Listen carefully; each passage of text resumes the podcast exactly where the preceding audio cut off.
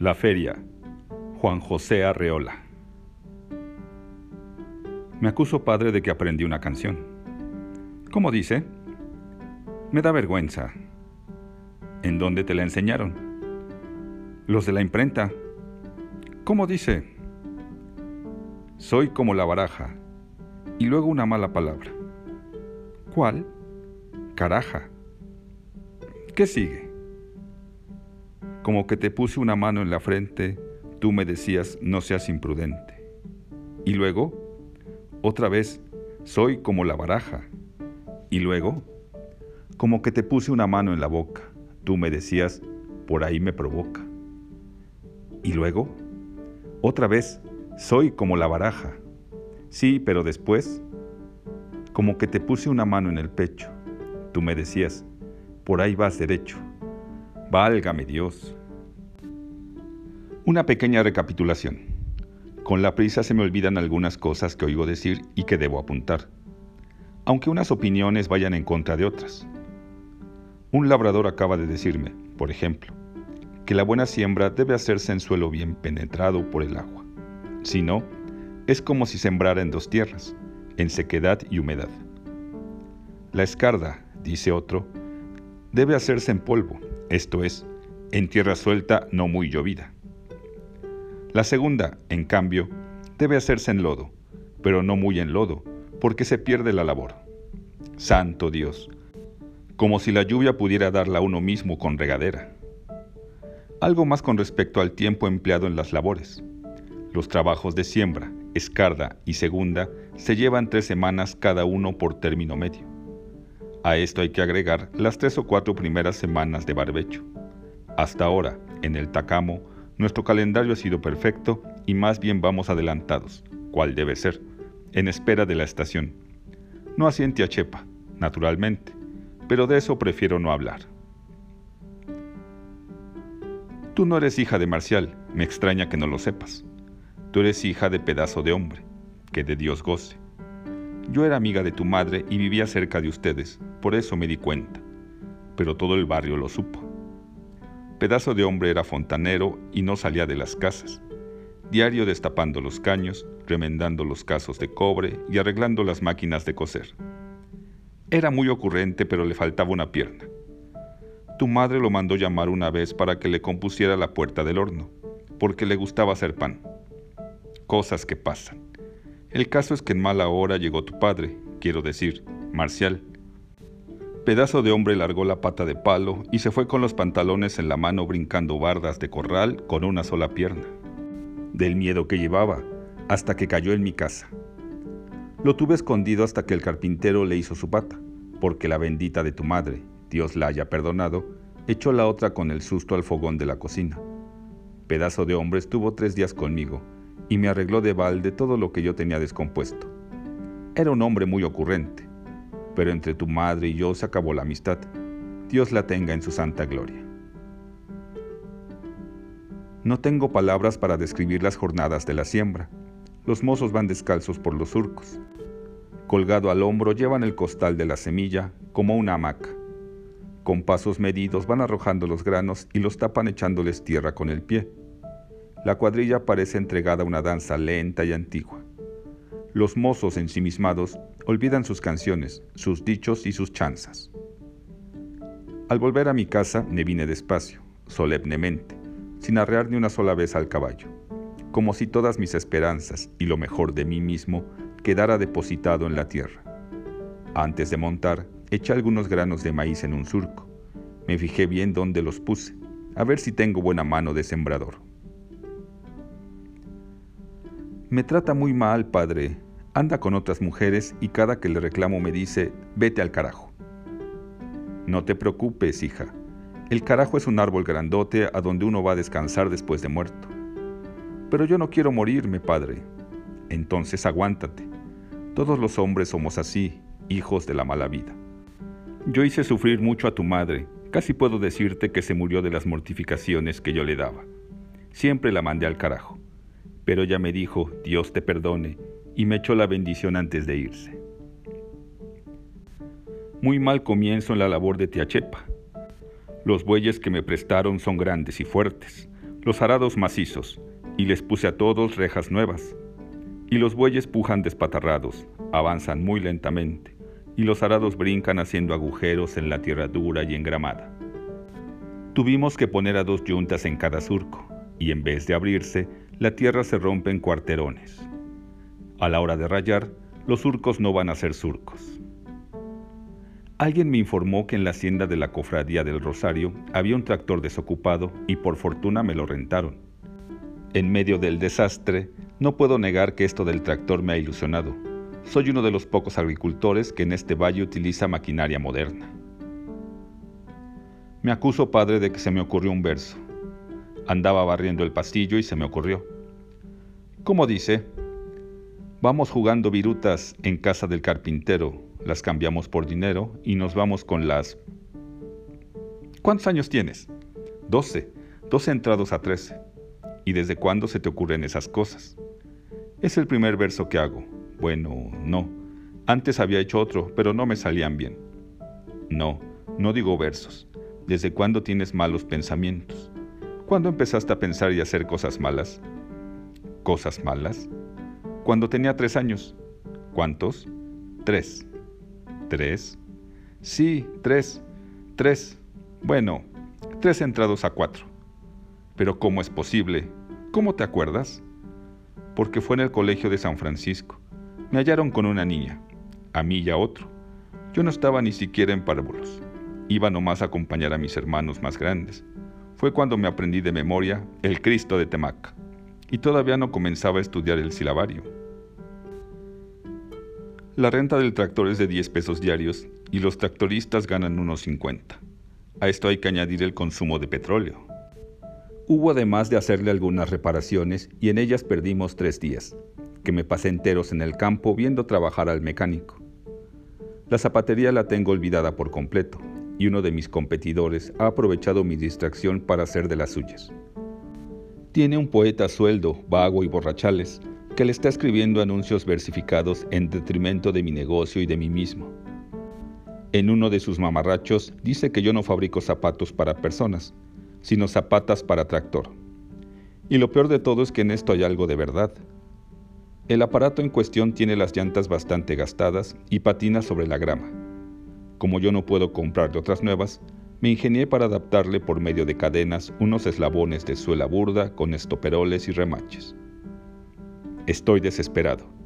El tractor vuelve a patinar porque las mentadas zapatas se rompen a mediodía y yo carezco de inspiración para contestar al poetastro y ponerlo en su lugar. El cortejo se detuvo un momento frente a la tienda de don Cuco. Alguien pidió que lo revelaran.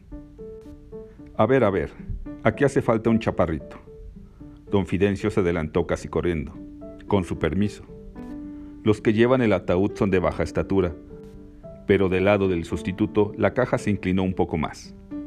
Don Fidencio se imaginó la cabeza del licenciado allí tan cerca de la suya y le dieron ganas de hablarle al oído. Lástima que ya estuviera muerto. Licenciado, licenciado, la letra de cambio, ¿de veras se le perdió? Si la tierra no aparece, ¿Qué será bueno hacer? ¿Se lo digo a su hermano o me quedo callado? Vámonos echando la otra, al fin que ya pasó el entierro y la vida tiene que seguir adelante. Don Cuco se había quedando viendo sin ver y se dio unas palmaditas en la barriga. Dicen que es el hombre más gordo del pueblo y eso le da mucho miedo, sobre todo desde que le dijo el doctor, un día de estos nos va usted a sacar un buen susto si no se cuida con la comida y las copas. Don Federico le adivinó los pensamientos y le dijo con su risita, No se apure, don Cuco, ya le haremos a usted su cajón a la medida, con media docena de tablones. A mí bien me pueden enterrar en una canaleja. ¿Qué cosas se le ocurren? No se preocupe, el rasador es parejo. Ya ve usted, ahora señor San José se acaba de llevar a su mismito mayordomo. Don Cuco llenó otra vez las copas con un gesto de resolución y vació la suya de un golpe. La cara se le puso brillante de sudor y los ojos se le llenaron de lágrimas, como si la plenitud de su cuerpo no pudiera soportar ya el exceso de una copa y el tequila se le derramara por todos los poros. No estés hablando de más y vete al entierro del licenciado. Acuérdate de que vas en mi representación. Rézale por el camino unos padres nuestros con su requisquiat, y cuando lo bajen al pozo, échale su puñito de tierra. Pobrecito, tenía cada ocurrencia. No hace mucho que estuvo aquí la última vez y todavía me dijo, Ay María, con lo guapa que tú eras, yo debía haberme casado contigo. Celso salió del cuarto con su paso meneado de arcángel equívoco. Doña María la matraca le gritó cuando iba en el patio. No se te olvide comprarme de vuelta los bálsamos en la botica, bálsamo magistral y bálsamo tranquilo. Acuérdate de que a la noche me tienes que dar unas friegas. Ya sola, volvió a leer compungida el versículo de la esquela. Pasó por la vida como una brisa bienhechora. Brisa bienhechora bonita brisa bienhechora, viejo hijo de la pescada. A todos nos dejaste temblando. El papel aguanta todo lo que le pongan, aunque sea de luto. Brisa bienhechora. Puro chagüiste, puro granizo y puro derriengue. Una sanguijuela que traíamos pegada en las costillas y que ahora va a chuparnos más recio por boca del hermano.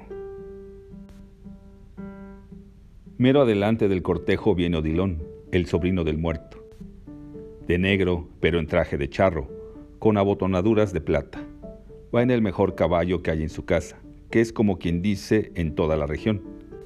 Ese mojino medio zarando que a cada momento parece que va a aventarlo de la silla, si Odilón se descuida. A propósito, esa es una montura de emperador.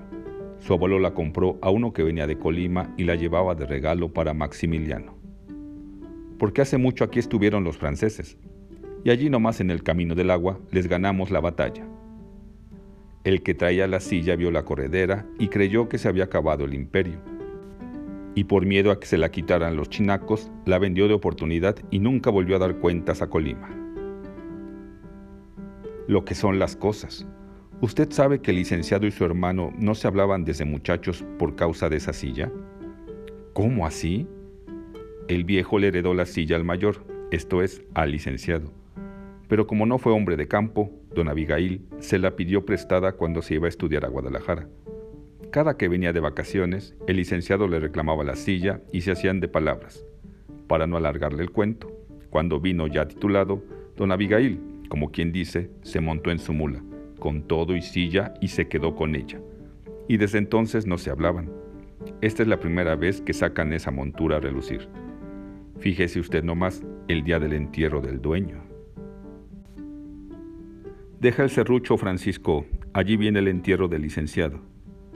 Francisco le dio más duro al serrucho, como si no oyera las palabras que su mujer le decía desde la ventana. Deja el serrucho, Francisco. Asómate a la puerta. ¿Por qué no vas al entierro? A mí se me hace que este viejo tal por cual se murió nomás por no hacerle la función a señor San José. Acuérdate, el día que se sacó la rifa y cuando ya no podía echarse para atrás, le tuvieron que poner una inyección de quién sabe qué para que volviera del susto.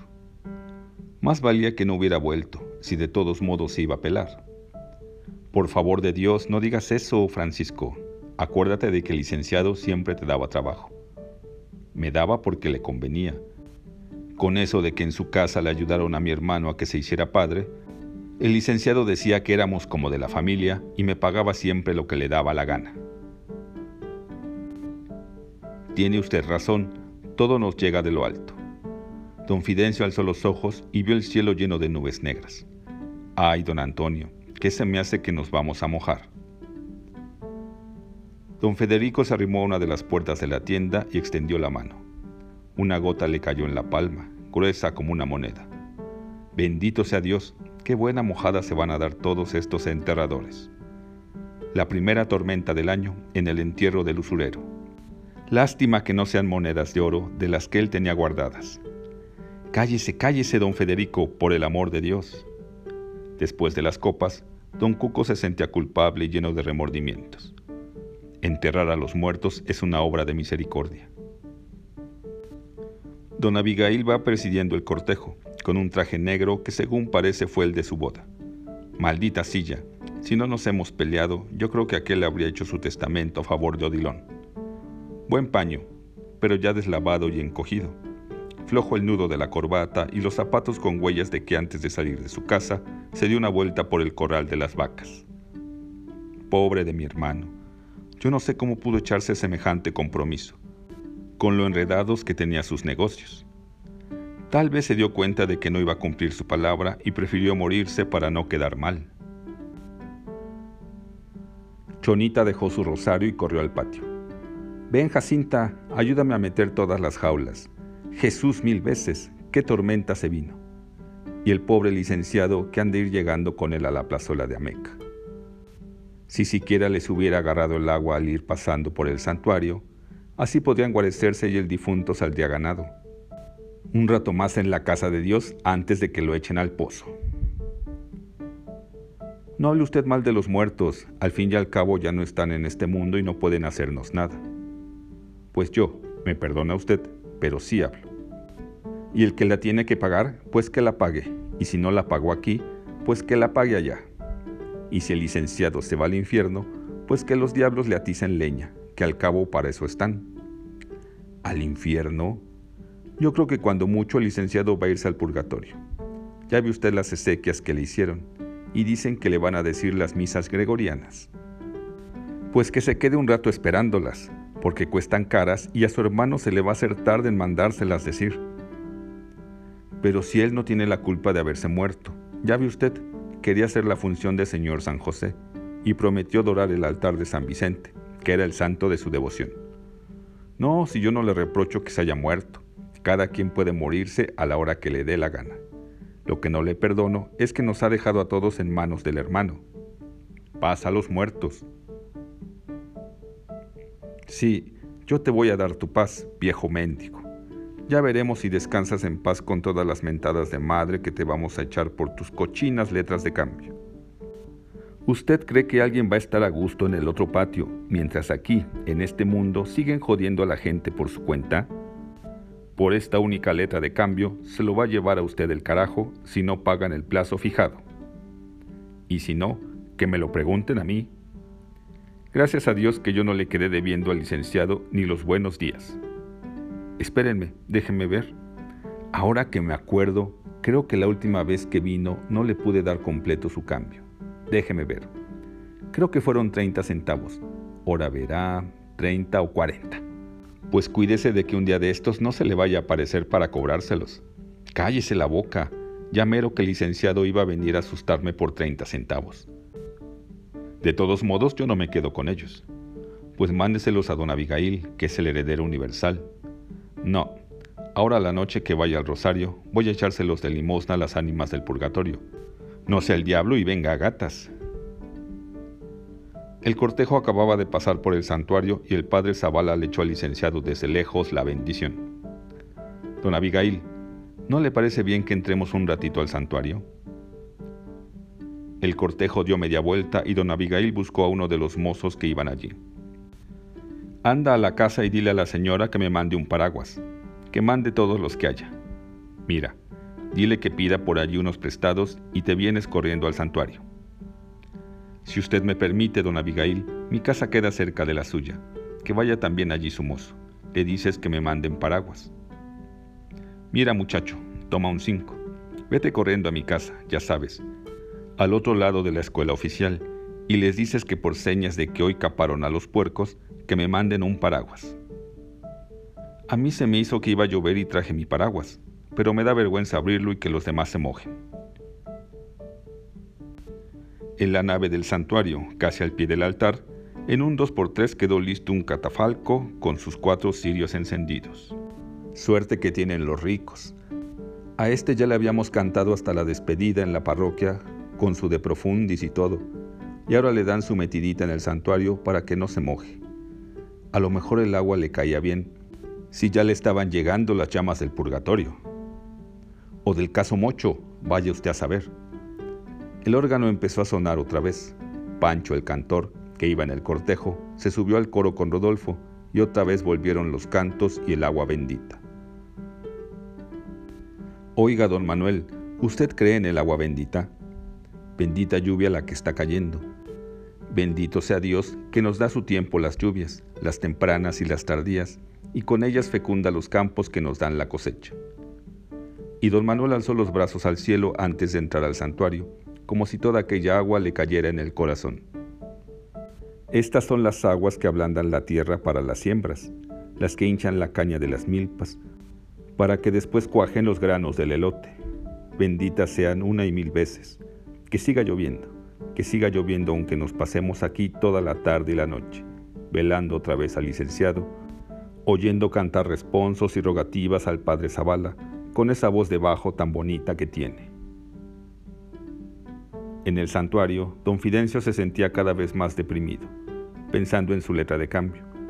Por lo menos, el licenciado siempre me esperaba, con tal de que le pagara los intereses. Afuera seguía lloviendo. Adentro, el padre Zavala seguía con el clamor de su voz monótona y creciente. Ni buenos negocios, ni dinero enterrado, ni lotería. Solamente los ricos tienen buena suerte. Solo de ellos se acuerda la divina providencia. Se me hace que toda la vida me la he pasado aquí, oyendo cantar y rezar. Ya eran como las seis de la tarde cuando la tormenta se deshizo en lluvia. Muchas gentes se salieron de la iglesia sin hacer ruido. Al salir de nuevo el cortejo iba reducido casi a la mitad, pero mucho más fúnebre bajo la llovizna y los paraguas negros. La tierra del panteón estaba hecha un lodazal, Alrededor de las fosas todos buscaban los sitios menos húmedos y se subían a las tumbas. Don Abigail se acercó reservadamente al profesor Morales a propósito de la oración fúnebre. Mire, profesor, ya quedamos muy pocos y todos estamos cansados. ¿Por qué no la publica mejor en el periódico? A la hora de bajar el cajón, todos se acercaron para echarle al licenciado su puñito de lodo. Para no mancharse los dedos, Celso le arrojó una florecilla de parte de doña María la matraca. El señor cura dijo las oraciones rituales y echó sobre la tumba unas gotas de agua bendita que se confundieron con la lluvia. Me acuso, padre, de que tengo novia. Eso no es pecado, pero tú no tienes edad. Y el otro día le tenté. ¿Qué le tentaste? Cuando yo era chico, mi tía Jesucita con una mano me levantaba el brazo y con el filo de la otra iba haciendo como que me cortaba con un cuchillo. Cuando vayas a comprar carne, no compres de aquí, ni de aquí, ni de aquí, solo de aquí. Y de repente me hacía cosquillas debajo del arca. ¿Y eso a qué sale? Es que yo también jugué a eso con Mela, pero se lo hice en la piernita, empezando por el tobillo. Cuando vayas a comprar carne, yo he visto llover muchas veces, pero ahora, sin despedirme de nadie, al fin que había mucha gente, me salí del cortejo. Encomendé por última vez a Dios el alma del licenciado y llegué casi corriendo a mi casa para ensillar el caballo. Con las primeras gotas, ya en la puerta de Huescalapa, me eché al galope. Una fragancia nueva llenó mis pulmones, mientras la lluvia caía cerrada y oblicua sobre los surcos, oscureciendo la tierra. Me guarecí al pie del tacamo, mientras los mozos llegaban corriendo a saludarme. Los animales se veían felices e inquietos bajo los truenos del temporal. Cada uno a su manera, pero todos hacíamos un rústico saludo a la nueva estación. Se acabaron, se acabaron las secas. Y pensar que todo el dinero lo gasté en la pólvora. Don Atilano el cohetero se puso las manos en la cintura, al pie de la barriga que le brotaba del cinturón. Yo no sé en qué estaba pensando el licenciado para hablarme de tantos miles y miles de cohetes. Yo creo que en el infierno. Quiero quemar los castillos más grandes que se hayan visto en Zapotlán. El día de la función será un castillo muy alto, con otros alrededor, para que parezca que toda la plaza se está quemando. Ven mañana para darte un buen anticipo. Y el día del anticipo se murió. Y yo aquí con gente apalabrada y lleno de compromisos con iscleros y carriceros y para acabarla de amolar, ahora se me mojó toda la pólvora que estaba secándose en el patio.